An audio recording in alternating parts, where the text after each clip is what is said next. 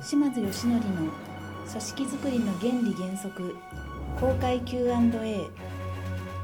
この番組は世界15カ国5万人以上のリーダー育成に関わってきた島津義則氏が主催する会員制のビジネススクールリーダーズアカデミーの最後に行っている受講生との Q&A を収録し皆様にお届けしている番組です。それでは本日の番組をお楽しみください。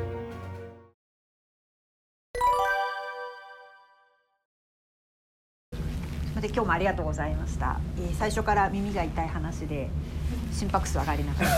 ありがとうございます。であのちょっとタイムマネジメントのところが非常に興味深くてえ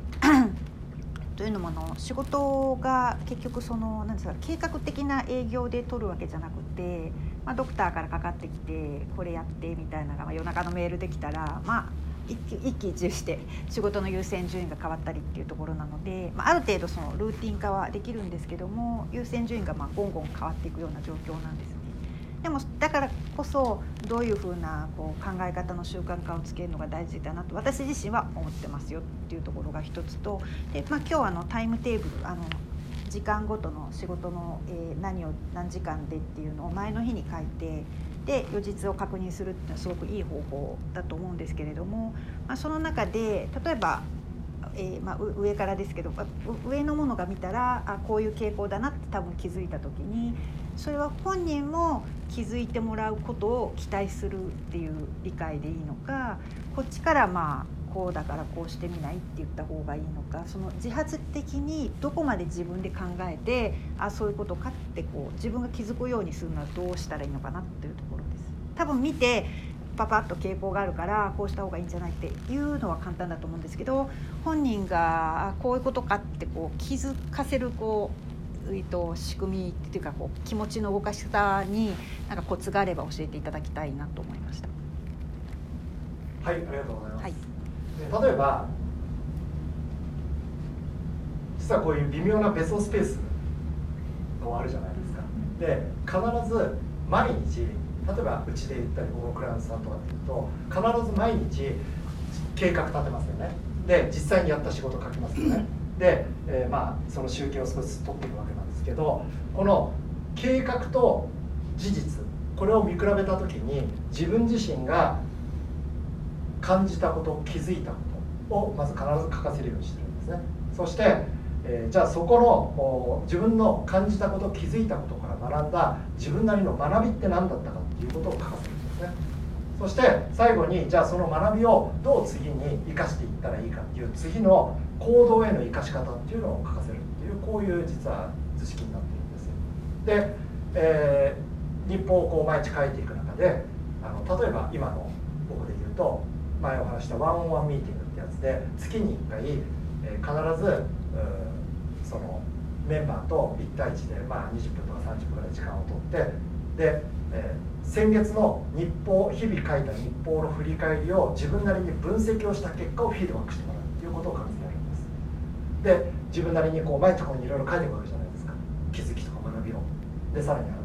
工夫をですね。でそれを何日かこう書いていったやつを自分なりに分析した結果を月に1回ここにフィードバックしてもらうってことをやってもらうんですね。で日報のどの部分からどういう学びを出てどういうふうにしたのかとかそういったこともあのいろいろ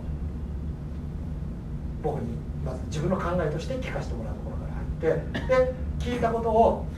なるほどあそれいいじゃない。あそれ続けてるんだ。素晴らしいね。みたいなところのいろんなやり取りが始まるわけですよね。で、えー、それが終わった後にじゃあ今月のおあなたの僕あの自分なりのね行動分析をしたフィードバックに対する今度は僕のフィードバックをさせてもらうねっていうことで今度は僕なりのフィードバックをしていくっていうことを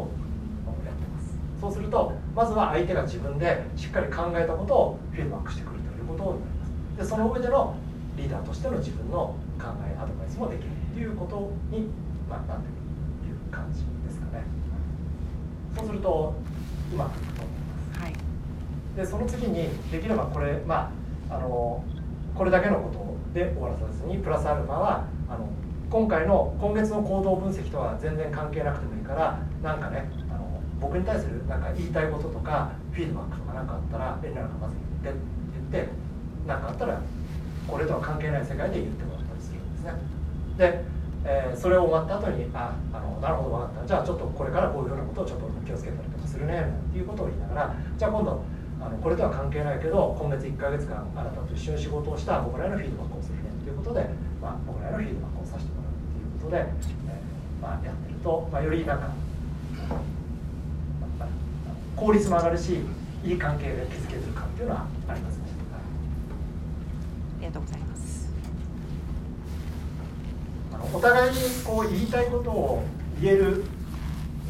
言いたいことがあえどこだっけ？どっかのテーマで話したこど何か言いたいことがあったら遠慮なく言ってね。これは僕から言うとリーダーの職務タイプです。残念ながらメンバーの方は言いたいことがあったら言ってきてねって言ってもなかなか言いづらいんです。逆の立場になってるところだったら分かるんですけどね。だから言いたいことを言える場を与えてあげるってことが大切なんです。要はこの場で言いたいことは全然言ってもらっていい場なんだよっていう場を与えてあげるってことですね。いつでもいいから言いたいことがあったら言ってきてねっていうのはそれはなかなか言いづらいです。だからあえてその場を与えるっていうことが大切